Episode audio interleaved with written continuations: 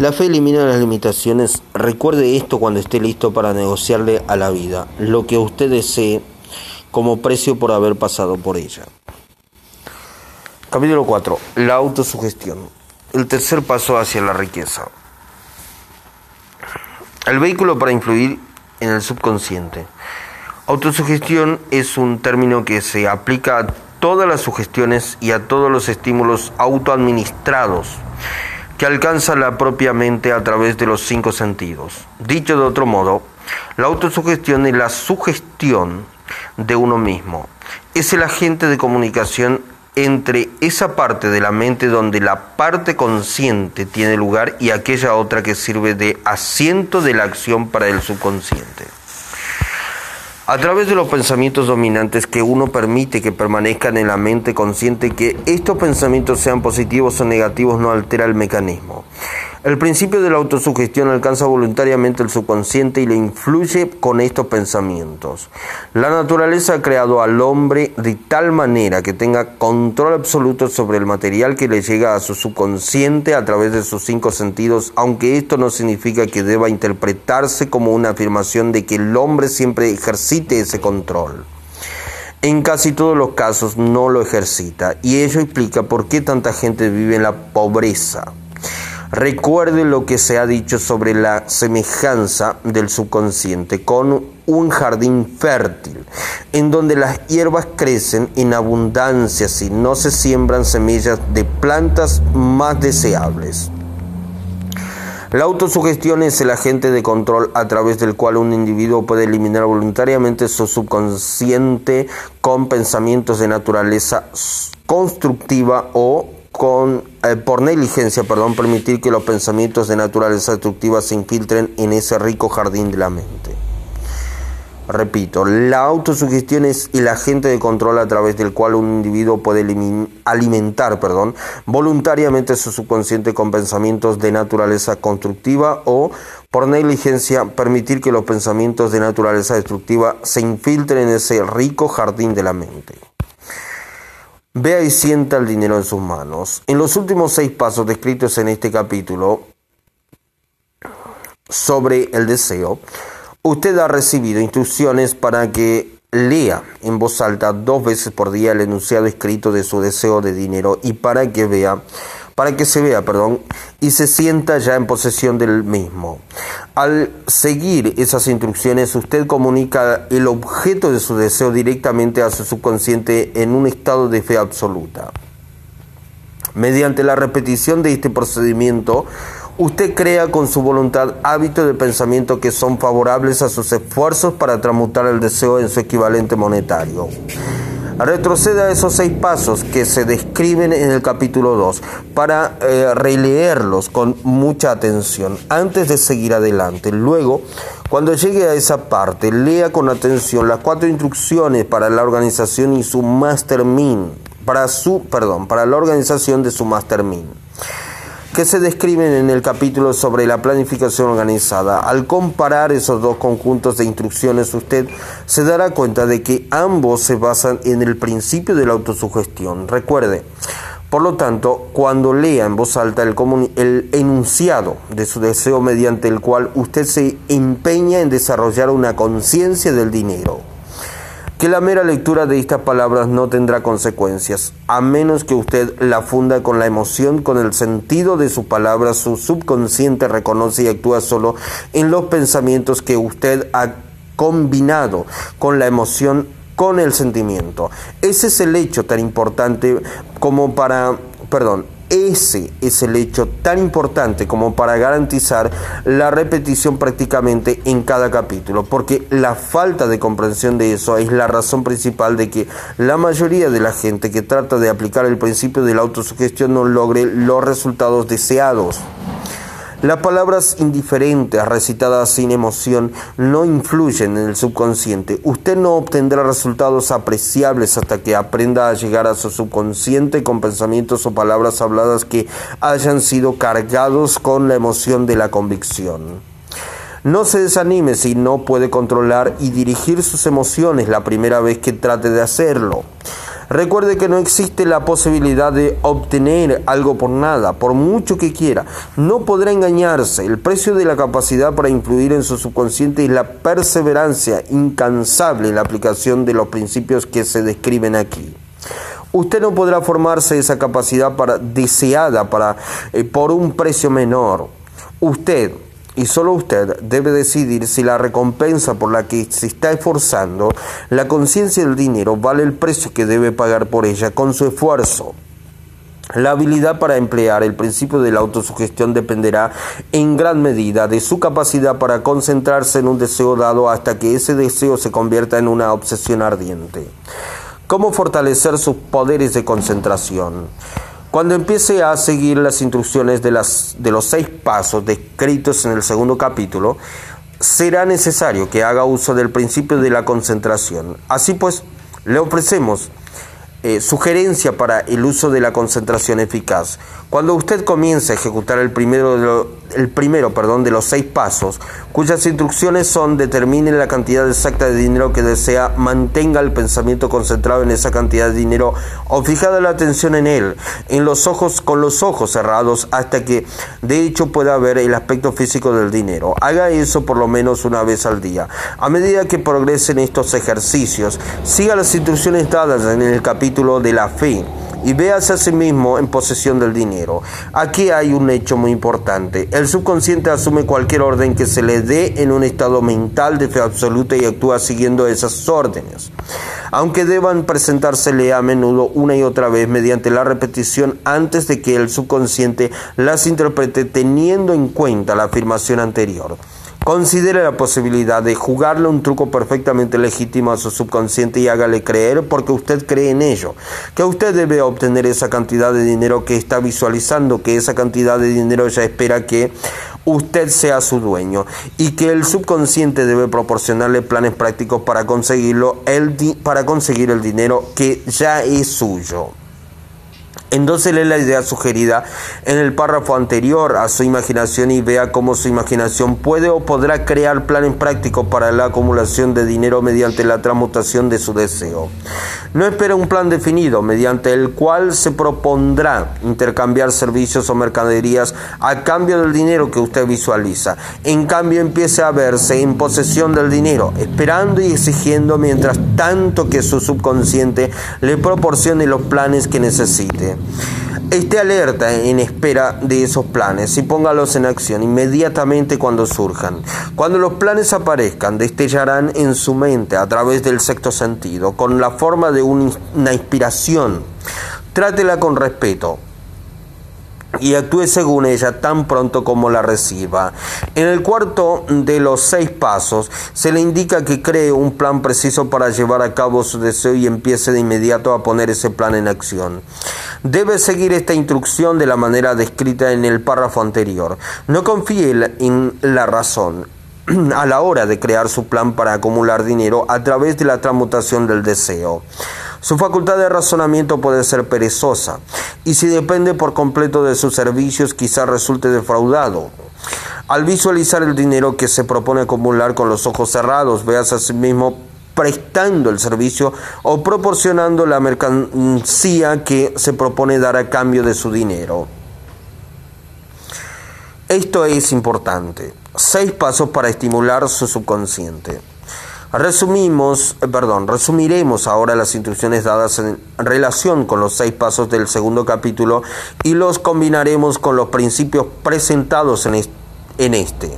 Primero, elija un sitio tranquilo, preferiblemente en la cama por la noche, donde no vayan a distraerlo ni a interrumpirlo. Cierre los ojos y Repita en voz alta, de manera que usted pueda oír sus propias palabras, el enunciado escrito de la cantidad de dinero que se propone acumular, el plazo para esta acumulación y una descripción de los servicios o de las mercancías que se pretende dar a cambio del dinero. Al ejecutar estas instrucciones, véase a sí mismo ya en posesión del dinero. Por ejemplo, suponga que se propone acumular 50 mil dólares para el primero de enero de dentro de cinco años, que se propone prestar servicios personales a cambio del dinero en carácter de vendedor. El enunciado escrito de su propósito deberá ser más o menos como el siguiente. El primer día de enero de 2000 mm, tanto, seré poseedor de 50 mil millones de dólares que afluirán a mí en diversas sumas de tiempo en tiempo durante ese lapso de cinco años. A cambio de ese dinero daré, los, daré perdón, los servicios más eficientes de que soy capaz, girando la mayor cantidad posible y proporcionando la mejor calidad de servicio como vendedor de. Describe el servicio o mercadería que se propone vender. Confío en que tendré la posesión de ese dinero. Mi fe es tan fuerte que puedo verlo ahora ante mis ojos, puedo tocarlo con las manos, ahora está esperando ser de mi propiedad en el momento y en el la proporción en que yo proporcione el servicio que estoy dispuesto a dar a cambio de él. Espero un plan con el que acumular ese dinero y lo ejecutaré tan pronto como aparezca. Segundo, repita este programa por la noche y por la mañana hasta que pueda ver en su imaginación el dinero que ha decidido acumular. Tercero, ponga una copia de su enunciado escrito en donde pueda verla por la noche y por, y por la mañana y léala justo antes de dormirse y antes de levantarse hasta que ya la haya memorizado.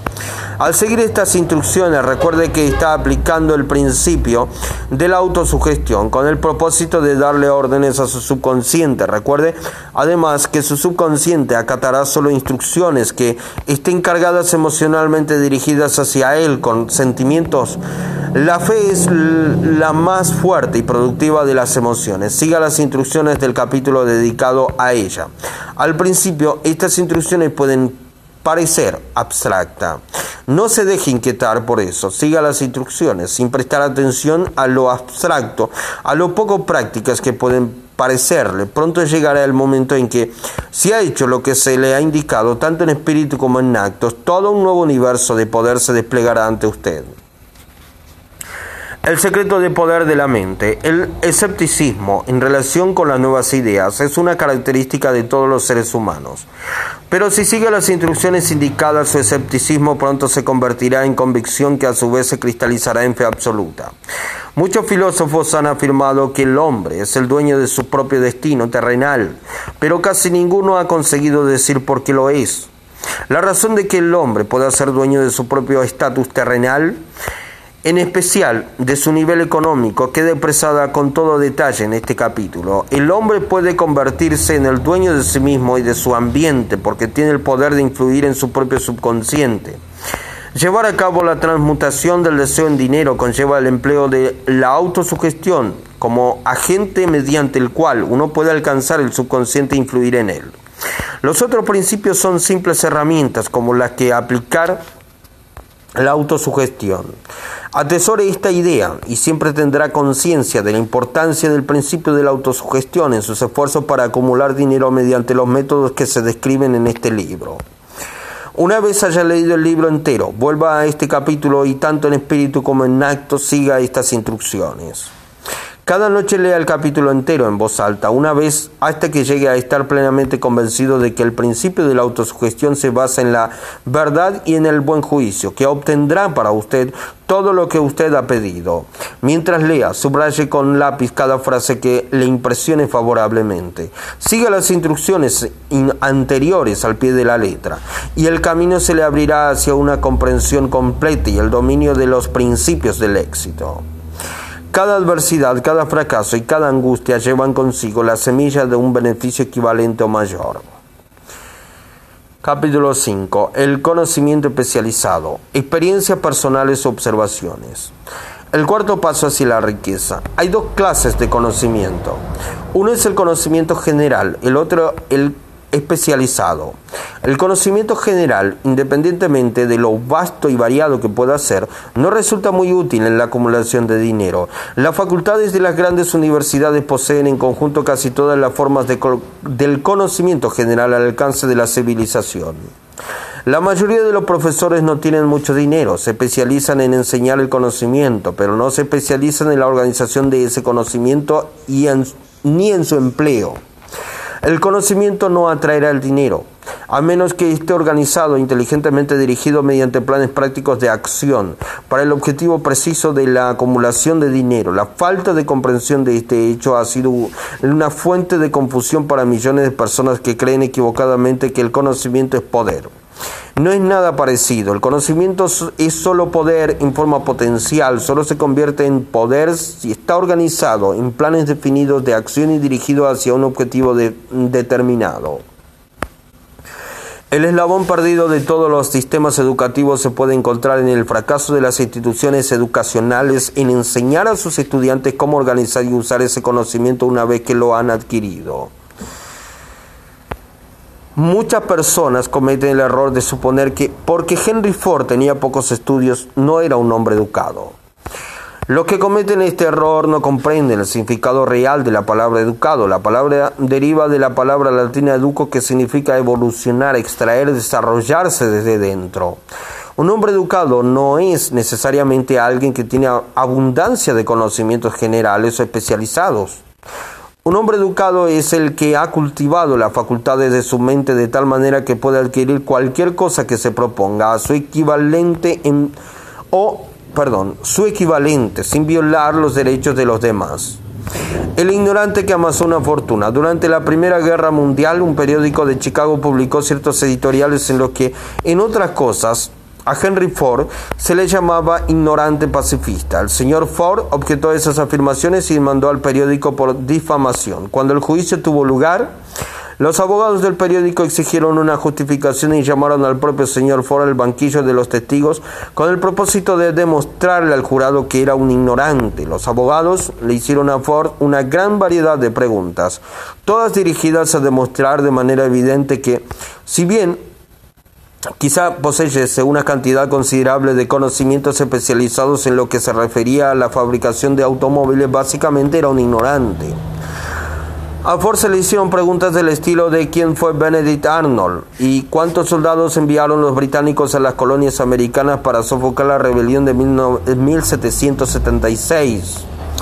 En respuesta a esta última pregunta, el señor Ford replicó, ignoro la cantidad exacta de soldados que los británicos enviaron, pero he oído decir que fue una cifra considerablemente mayor que la que los que regresaron. Finalmente, el señor Ford acabó por cansarse de ese tipo de preguntas y para contestar una particularmente ofensiva, se inclinó hacia adelante, señaló con el dedo al abogado que había hecho la pregunta y dijo, si de veras quisiera responder la pregunta tonta que acaba de hacerme o cualquiera de las otras que me ha hecho, permítame recordarle que en mi escritorio tengo una hilera de botones y que apretando el adecuado puedo llamar en mi ayuda a hombres capaces de responder cualquier pregunta que quiera hacerles en lo que concierne al negocio al que he dedicado casi todos mis esfuerzos. Ahora dígame, ¿para qué necesito llenarme la cabeza con conocimientos generales con el fin de contestar preguntas? Cuando dispongo de hombres a mi alrededor que pueden proporcionarme cualquier conocimiento que les pida, indudablemente esa fue una respuesta con mucha lógica. Y dejó confundido al abogado. Todas las personas que había en la sala se dieron cuenta de que no era la contestación de un ignorante, sino la de un sino, perdón, sino de un hombre educado. Cualquier hombre se, es educado si sabe dónde adquirir el conocimiento cuando lo necesita y cómo organizar ese conocimiento en planes definidos de acción mediante la asistencia de sus grupos de mastermind. Henry Ford tenía a su alcance todo el conocimiento que necesitó para convertirse en, una en uno de los hombres más ricos de Estados Unidos.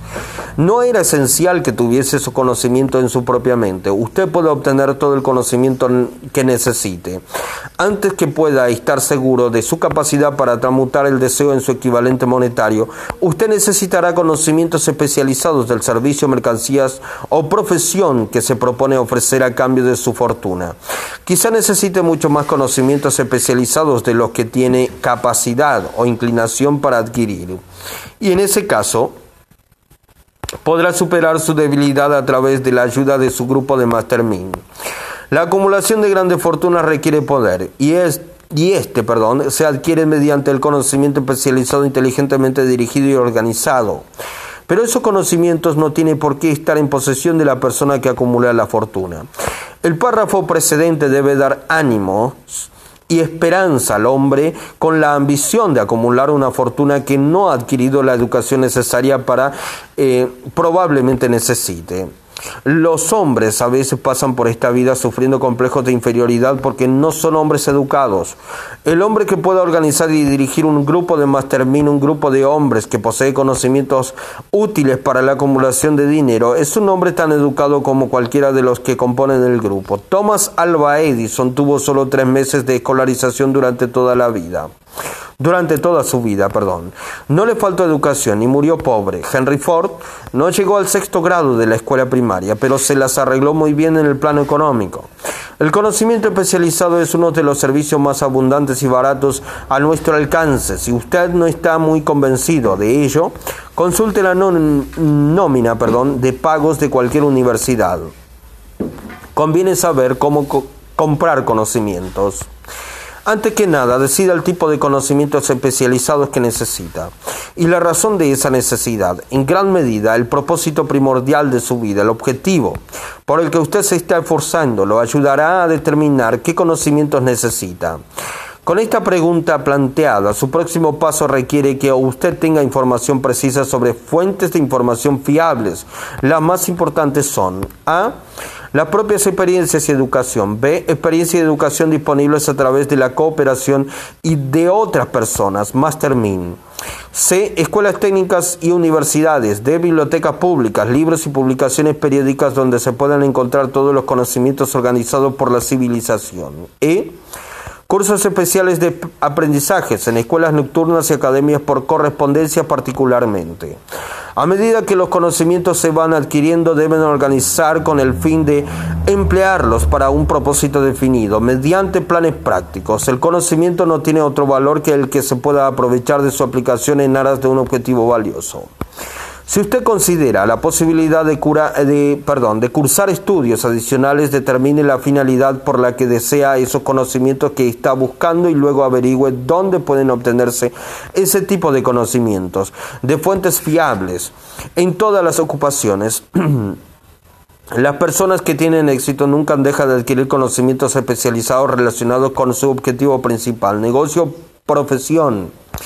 Aquellos que no tienen éxito suelen cometer el error de creer que la etapa de adquisición de conocimientos acaba cuando uno termina la escuela. La verdad es que la escuela hace muy poco más que mostrarnos el camino de cómo adquirir conocimientos prácticos. La orden del día es la especialización. Esta verdad fue puesta de relieve por Robert P. Moore, antiguo director de empleo de la Universidad de Columbia, en un artículo periodístico. Los especialistas más buscados, los candidatos más buscados por las agencias de empleo son personas que mm, de ese campo diplomados en escuelas empresariales que tengan experiencias en contabilidad y estadísticas, ingenieros de todo tipo, periodistas, arquitectos, químicos y también líderes destacados y hombres mayores enérgicos y activos. El hombre que ha sido activo durante sus estudios, cuya personalidad le permite llevarse bien con toda clase de gente y que ha hecho un trabajo adecuado con sus estudios, tiene un perfil más favorable que el estudiante más estrictamente académico. Algunos, gracias a sus múltiples y variadas cualificaciones, han recibido variadas ofertas de trabajo y varios hasta seis en una carta del señor Moore, en relación con posibles egresados de su universidad, una de las mayores compañías industriales líder en su campo decía, estamos interesados sobre todo en encontrar hombres capaces de lograr progresos excepcionales en niveles de gerencia. Por esta razón prestamos particular atención a cualidades de carácter, inteligencia y personalidad, por encima de formaciones educacionales específicas. Proposición de aprendizaje, al proponer, perdón, un sistema de aprendizaje para estudiantes en oficinas, tiendas y ocupaciones industriales durante las vacaciones de verano, el señor Moore afirmaba que Después de dos o tres años de estudios universitarios, a cada estudiante hay que pedirle que elija un curso determinado para el futuro y que disminuya el paso si no ha hecho más que derivar sin propósito definido por un currículum sin especialización académica. Los colegios y las universidades tienen que afrontar la consideración práctica de que todas las profesiones y ocupaciones hoy en día exigen especialistas de CIA, tratando de fomentar el hecho de que las instituciones educacionales acepten más directamente la responsabilidad de la orientación vocacional. Una de las fuentes más fiables y prácticas de conocimientos al alcance de aquellos que necesitan educación especializada son las escuelas nocturnas, que funcionan en muchas ciudades grandes. Las enseñan, la enseñanza perdón, por correspondencia proporciona conocimientos especializados en cualquier sitio donde llegue el correo y sobre todos los temas que pueden tratar por el método de enseñanza a distancia.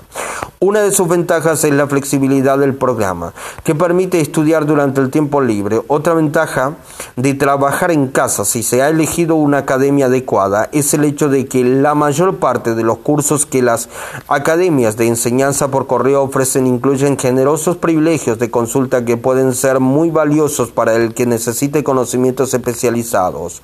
No importa el lugar de residencia, no pueden perdón, uno puede aprovechar todas esas ventajas.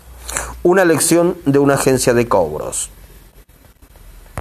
Por lo general nunca se aprecia lo que se adquiere sin esfuerzo y sin coste alguno, y muchas veces se lo desacredita. Tal vez esta sea una de las razones por las que aprovechamos tan poco de nuestra maravillosa oportunidad en las escuelas públicas.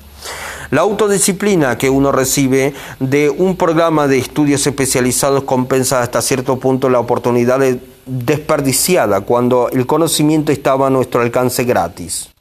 Las escuelas por correspondencia son instituciones comerciales muy organizadas. Sus tarifas de matrículas y de enseñanza suelen ser tan bajas que se ven forzadas a insistir en la puntualidad y obligatoriedad de los pagos. El verse obligado a pagar, al margen de lo que se obtengan buenas notas o no, tiene sobre el estudiante el efecto de seguir adelante con el curso, incluso cuando preferiría dejarlo.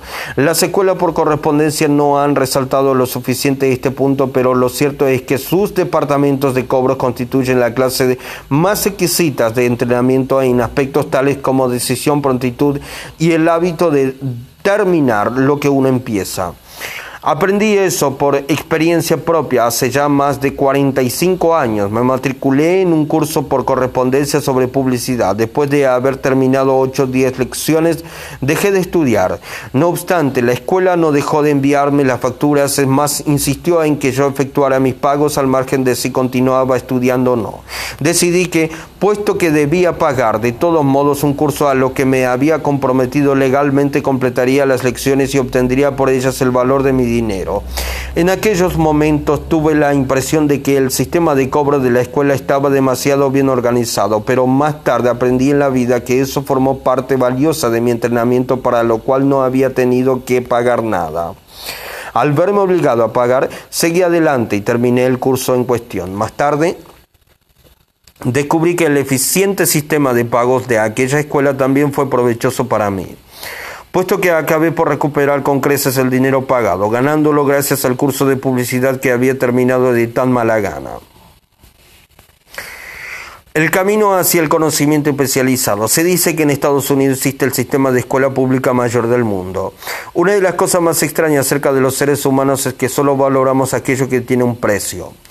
Precisamente porque son gratuitas las escuelas y bibliotecas públicas gratuitas de Estados Unidos no impresionan a la gente. Esa es la razón principal por la que a muchas personas les parece que es necesario adquirir conocimientos adicionales después de haber abandonado la escuela e iniciado la vida laboral. También es una de las razones principales por las que los patronos dan una mayor consideración a aquellos empleados que se matriculan en cursos por correspondencia. Saben por experiencia propia que cualquier persona que tenga la ambición de emplear una parte de su tiempo libre para estudiar en casa posee esas cualidades que son necesarias para el liderazgo. Hay en las personas una debilidad para la que no existe remedio alguno. Es la debilidad universal de la falta de ambición. Las personas, en especial las asalariadas que programan su tiempo libre para dedicarse a estudiar en casa, raras veces permanecen durante mucho tiempo en los puestos inferiores. Su acción les abre el camino hacia la posibilidad de ascender.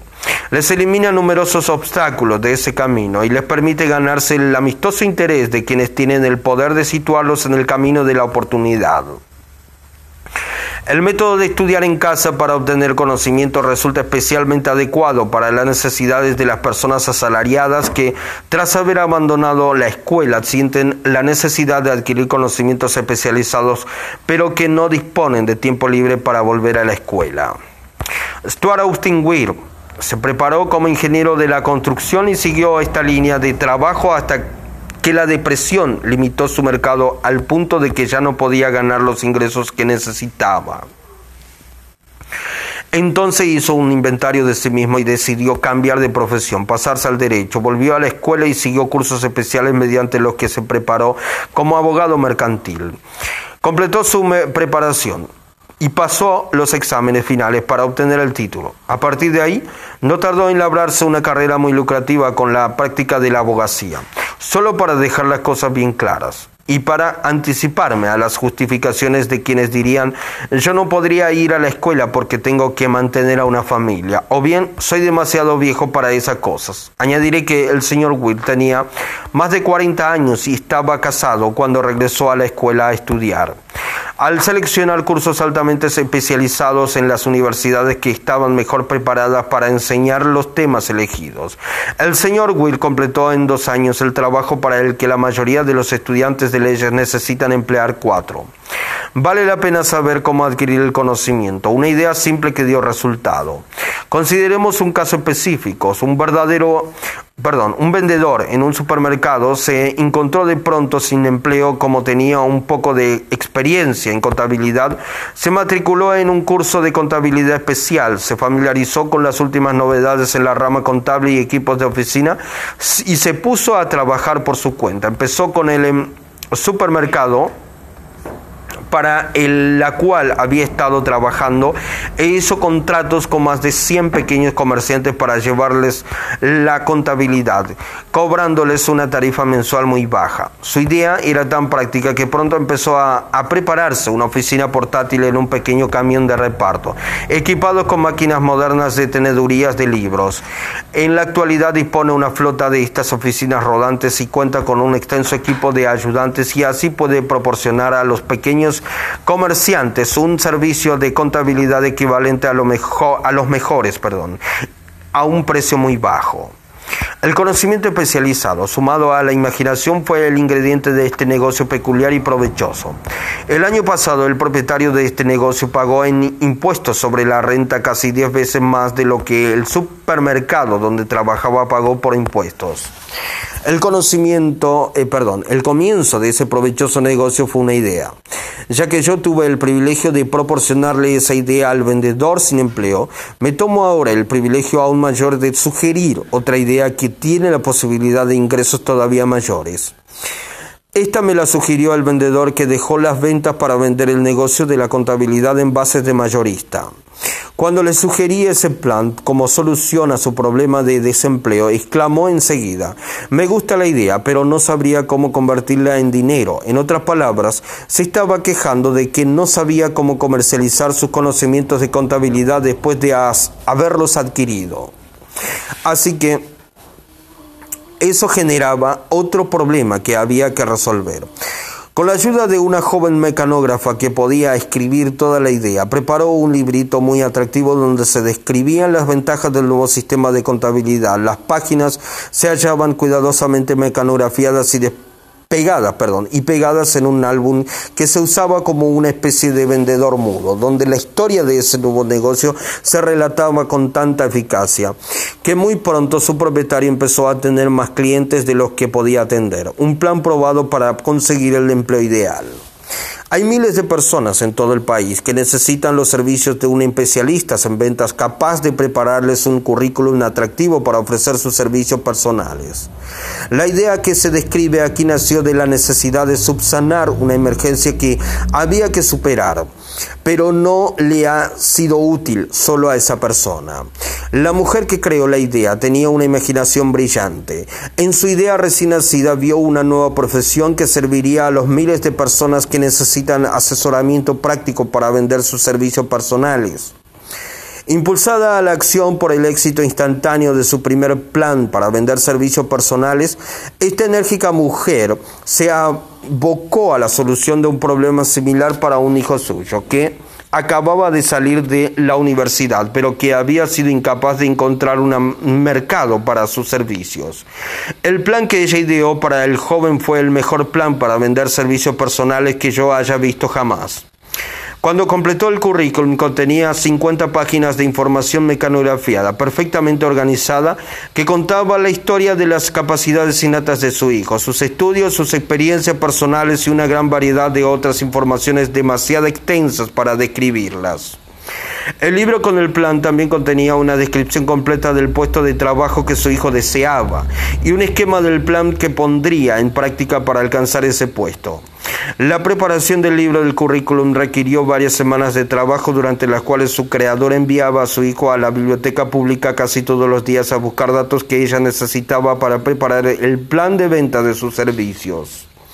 También lo enviaba a visitar a todos sus competidores para el empleo y de ellos reunió información vital en lo concerniente a sus métodos de ventas que fue de gran valor en la formación del plan que intentaba usar para alcanzar la posición que buscaba.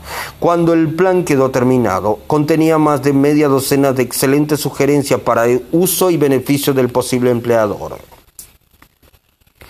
Usted no tiene que empezar desde abajo. Uno podría sentirse tentado a preguntar por qué todas estas complicaciones para asegurarse un trabajo. La respuesta es Hacer bien una cosa nunca es una complicación. El plan que esa mujer preparó para beneficio de su hijo ayudó a éste a conseguir el trabajo para el que se había presentado en la primera entrevista con el salario que él mismo había estipulado. Además, y esto también es importante, ese puesto no requería que el joven empezara desde abajo. Comenzó como ejecutivo junior, con un salario de ejecutivo. ¿Por qué enredarse con todos esos problemas? Por una razón. La presentación planificada con que este joven solicitó ese trabajo le ahorró no menos de 10 años del tiempo que le hubiera hecho falta para llegar al puesto desde el que ahora empezaba si hubiese empezado desde abajo y forjarse su camino hacia el ascenso. La idea de empezar desde abajo y forjarse el propio camino puede parecer buena, pero la principal objeción que se le puede hacer es que son demasiados los que empiezan desde abajo y nunca se las arreglan para asomar la cabeza lo bastante arriba como para que la oportunidad los vea. De modo que se quedan abajo. También hay que recordar que la perspectiva que se observa desde abajo no es muy brillante ni muy estimulante. Tiene tendencia a matar la ambición. Es lo que llamamos estancarse en una rutina, lo que significa que aceptamos nuestro destino porque nos formamos el hábito de la rutina diaria, un hábito que llega a ser tan fuerte que acabamos por no intentar ya sustraernos a él. Y esta Perdón, y esa es otra razón por la que conviene empezar dos o tres escalones por encima del de abajo. Al hacerlo de, de este modo, uno se forma el hábito de estar atento al entorno, de observar cómo progresan los demás, de buscar la oportunidad y de no dejarla escapar. Haga que la insatisfacción funcione a su favor. Dan Halpin es un ejemplo espléndido de lo que voy a explicar. Durante sus años de universidad trabajó como manager del famoso equipo de fútbol Nostradam, que fue campeón nacional en 1930 cuando se hallaba bajo la dirección del finado Nute Rockne. Halpin terminó sus estudios universitarios en un momento sumamente desfavorable, pues la depresión había creado una grave escasez de trabajo, así que después de aventurarse un poco en las inversiones y en el mundo del cine, aprovechó la primera oportunidad con el futuro potencial con un futuro potencial, perdón, vendiendo audífonos electrónicos a comisión. Cualquiera podía empezar en un trabajo así. Y Halpin lo sabía, pero ese trabajo le bastó para abrir las puertas a la oportunidad. Durante casi dos años siguió haciendo lo mismo a disgusto y nunca hubiese progresado si no hubiese hecho algo con respecto a su insatisfacción.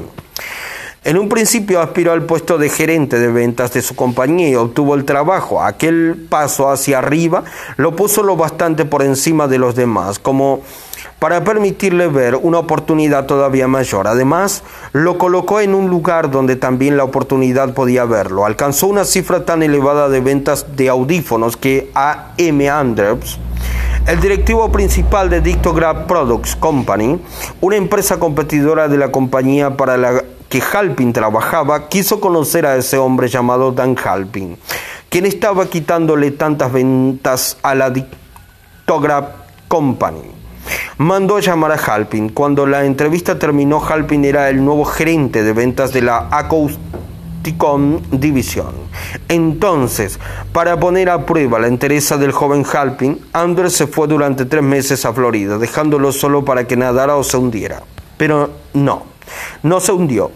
La filosofía de Knute Rockne, de que todos adoran al ganador pero no tienen tiempo para el perdedor, lo inspiró para esforzarse tanto en su trabajo que lo eligieron vicepresidente de la compañía, un puesto que muchos hombres estarían muy orgullosos de alcanzar tras 10 años de leales esfuerzos. Halpin consiguió eso en poco más de seis meses. Uno de los puntos importantes que intento destacar con esta filosofía es que escalamos hasta las posiciones más elevadas o nos quedamos abajo debido a condiciones que podemos controlar, si deseamos controlarlas. Sus socios pueden no tener precio. También estoy tratando de poner de relieve otro asunto, y es el siguiente. Tanto el éxito como el fracaso son, en gran medida, el resultado del hábito. No me cabe la menor duda de que la estrecha asociación de Dan Halpin con el mejor coach de fútbol en los Estados Unidos plantó en la mente de Halpin el mismo tipo de deseo por sobresalir y superarse que hizo que del Nostradam un equipo mundialmente famoso. Desde luego, hay algo en la idea del culto al héroe que resulta útil siempre y cuando uno venere a un ganador. Mi creencia en las teorías de que las asociaciones comerciales son factores vitales tanto en el fracaso como en el éxito fue claramente demostrada cuando mi hijo Blair estuvo negociando con el señor Halpin su puesto de trabajo. Halpin le ofreció un salario inicial de más o menos la mitad de lo que hubiera obtenido en una compañía rival.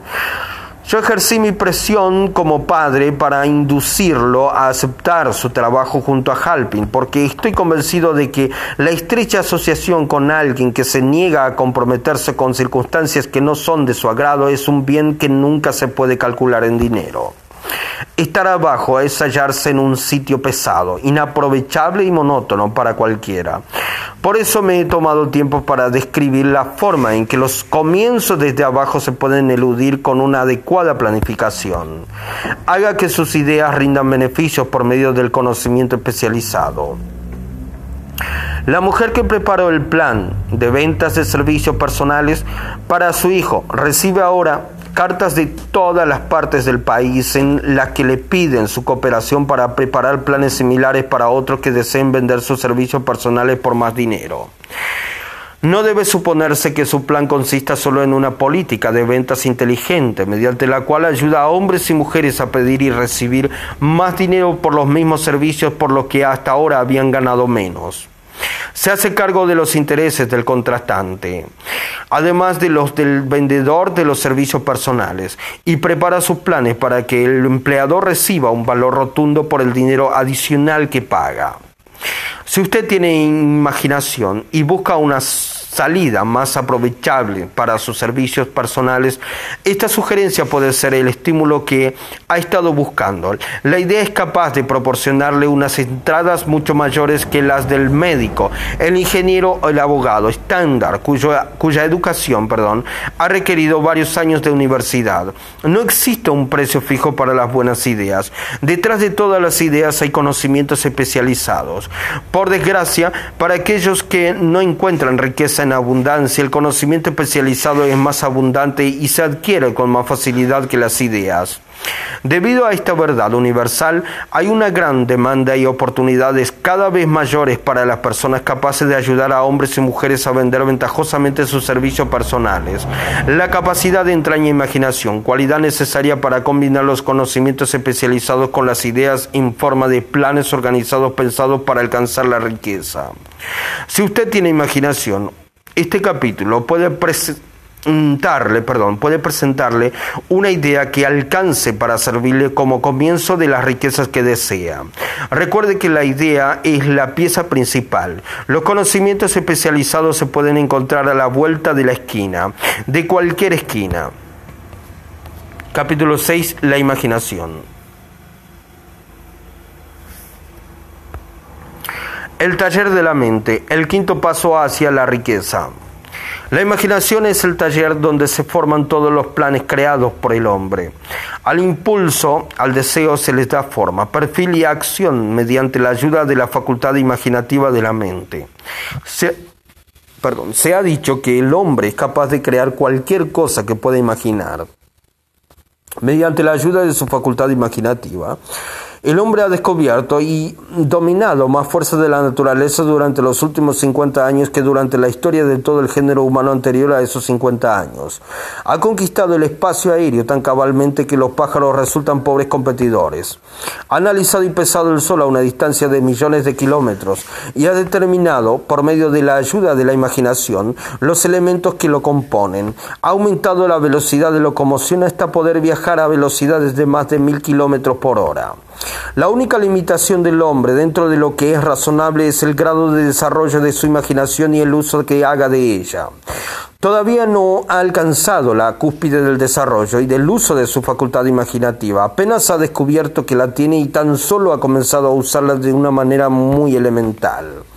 Dos formas de imaginación. La facultad imaginativa funciona de dos maneras. Una se conoce con el nombre de imaginación sintética y la otra como la imaginación creativa. La imaginación sintética. Por medio de esta facultad uno puede compaginar viejos conceptos, ideas o planes en nuevas combinaciones. Esta facultad no crea, funciona con el material de la experiencia, la educación y la observación con que se la alimenta.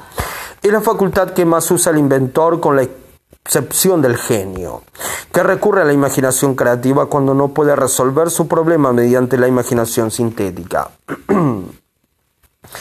La imaginación creativa, a través de la facultad de la imaginación creativa, la mente finita del hombre tiene comunicación directa con la inteligencia infinita, es la facultad mediante la cual se reciben los presentimientos y las inspiraciones. Por medio de esta facultad, un individuo puede sintonizarse o comunicarse con el subconsciente de otros hombres. La imaginación creativa funciona de forma automática, de la manera que se describe en páginas siguientes. Esta facultad funciona solo cuando la mente consciente está trabajando a un ritmo extremadamente rápido, como por ejemplo cuando es estimulada por medio de la emoción de un deseo poderoso. La facultad creativa se vuelve más alerta en proporción con el desarrollo que adquiere a través del uso. Los grandes líderes de los negocios, la industria y las finanzas y los grandes artistas, músicos, poetas y escritores han llegado al lugar que ahora ocupan porque han desarrollado la facultad de la imaginación creativa. Tanto la imaginación creativa como la sintética se agudizan cada vez más por el uso, de la misma forma que lo hace cualquier músculo u órgano del cuerpo. El deseo es solo un pensamiento, un impulso, es nebuloso y efímero, es abstracto y no tiene valor hasta que se ha transformado en su contrapartida física.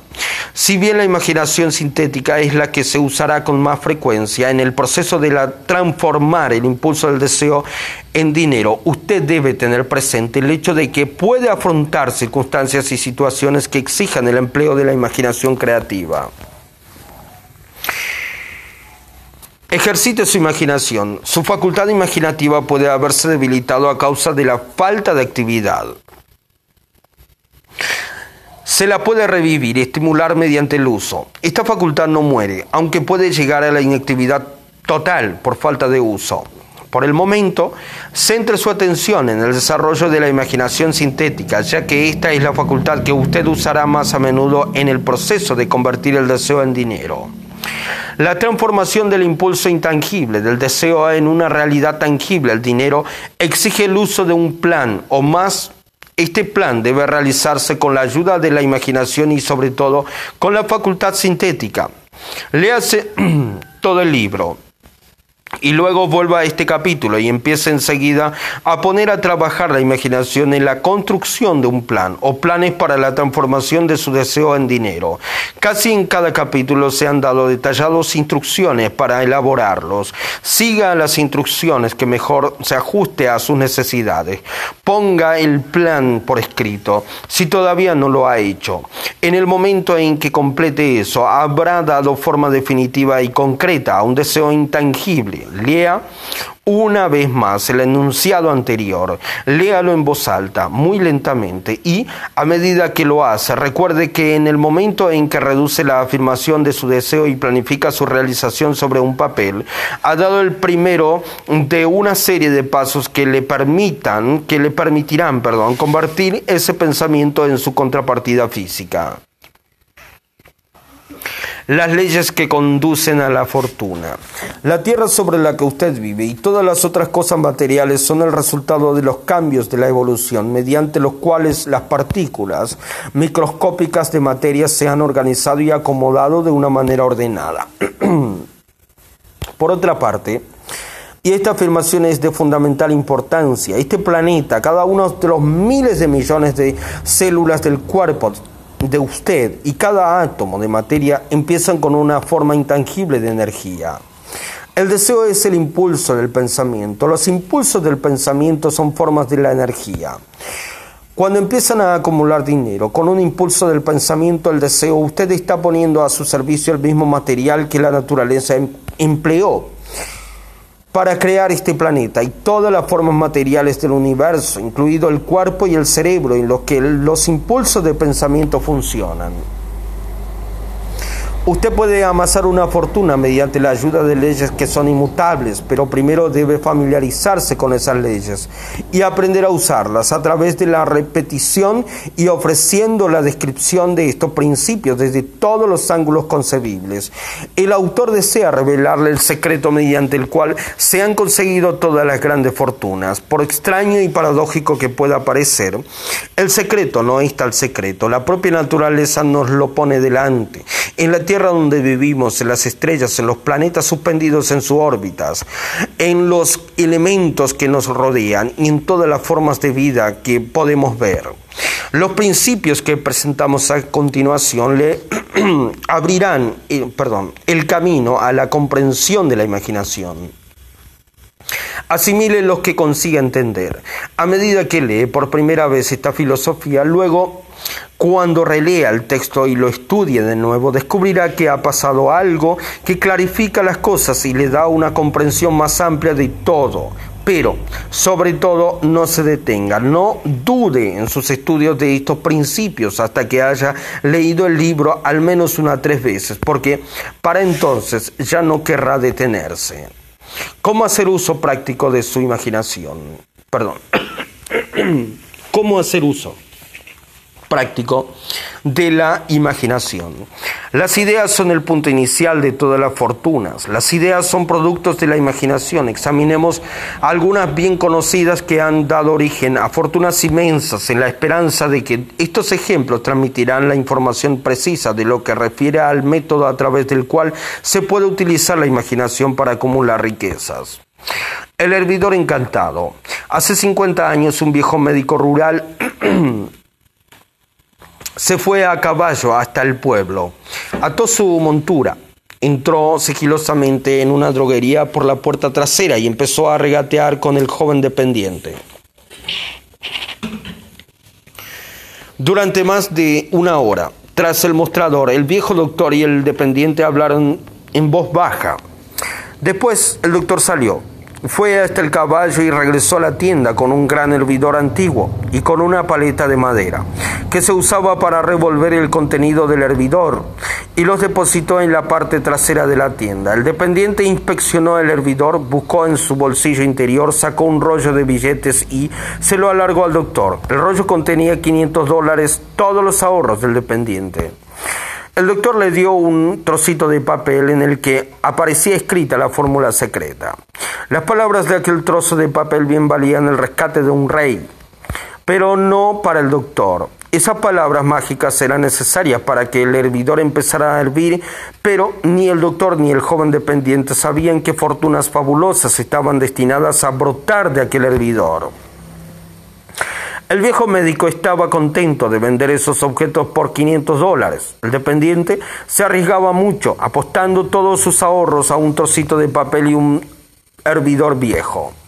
Nunca había soñado que su inversión comenzaría con un hervidor que rebosaría de oro y que un día sobrepasaría el milagroso fenómeno de la lámpara de Aladino. Lo que el dependiente había comprado en realidad era una idea. el viejo hervidor y la cuchara de madera y el mensaje secreto escrito en el trocito del papel eran cosas incidentales. Las curiosas cualidades de aquel hervidor empezaron a manifestarse después de que su nuevo propietario mezclara, según las instrucciones secretas, un ingrediente sobre el cual el doctor no sabía nada. Trate de descubrir qué fue lo que el joven añadió al mensaje secreto, que hizo que el hervidor rebosara de oro. Esta es una historia de hechos más extraños que la ficción, de hechos que se inician en la forma de una idea. Echemos una ojeada a las vastas fortunas que esta, idea perdón, ha producido ha rendido y sigue rindiendo fortunas inmensas a hombres y mujeres de todo el mundo que se ocupan de distribuir el contenido del hervidor a millones de personas.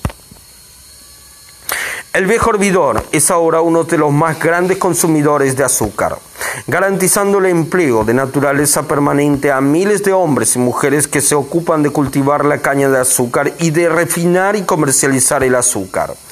El viejo hervidor consume anualmente millones de botellas proporcionando trabajo a un enorme número de trabajadores del vidrio, de empleo a un ejército de dependientes, tajígrafos, escritores y expertos en publicidad en toda la nación.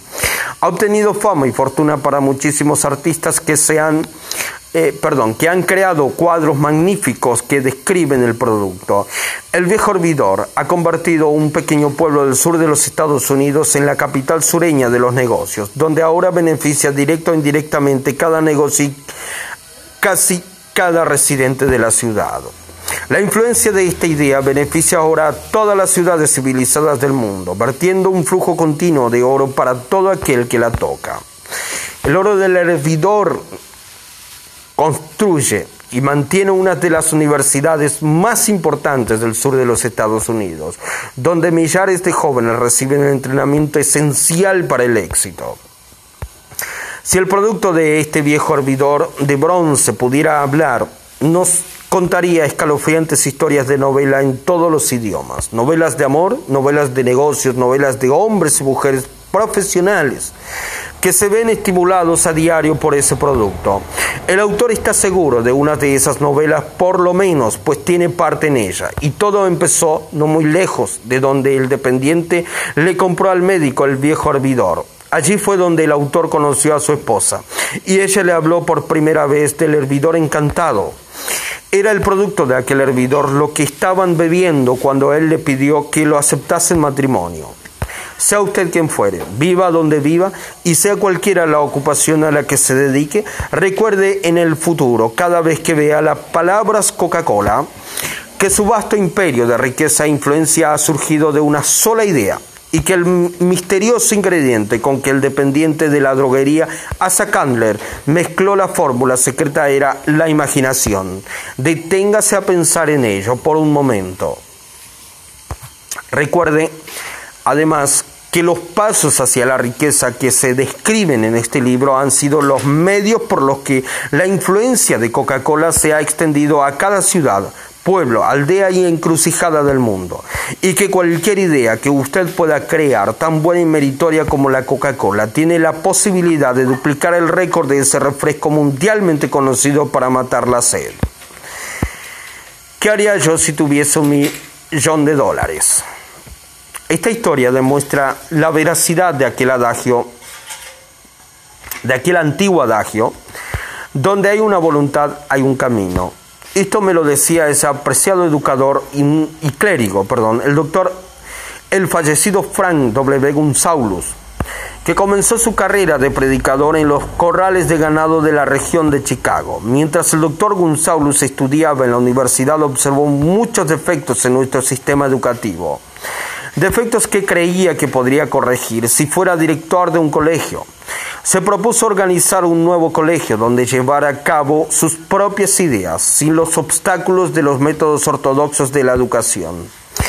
Necesitaba un millón de dólares para poner su proyecto en marcha. ¿Hacia dónde necesitaría tender las manos para obtener semejante suma de dinero? Esa era la pregunta que absorbió la mayor parte de las reflexiones de ese joven y ambicioso predicador, pero no parecía que consiguiese progreso alguno. Todas las noches que se acostaba pensando en lo mismo y al día siguiente se levantaba con la misma idea. Siguió dándole vueltas hasta que se convirtió en una obsesión. Al ser un filósofo, además de un predicador, el doctor González reconocía, tal como todos aquellos que tienen éxito en la vida, que un propósito definido es el punto inicial desde donde se puede comenzar. Reconocía además que esa definición del propósito adquiere animación, vida y poder cuando está respaldada por un deseo ardiente de traducir ese propósito en su equivalente material. Él conocía todas esas grandes verdades y, sin embargo, no sabía dónde ni cómo encontrar un millón de dólares. El procedimiento natural hubiese sido ceder y olvidarse del asunto, diciendo, mi idea es buena, pero no puedo hacer nada con ella porque nunca podré procurar el millón de dólares que necesito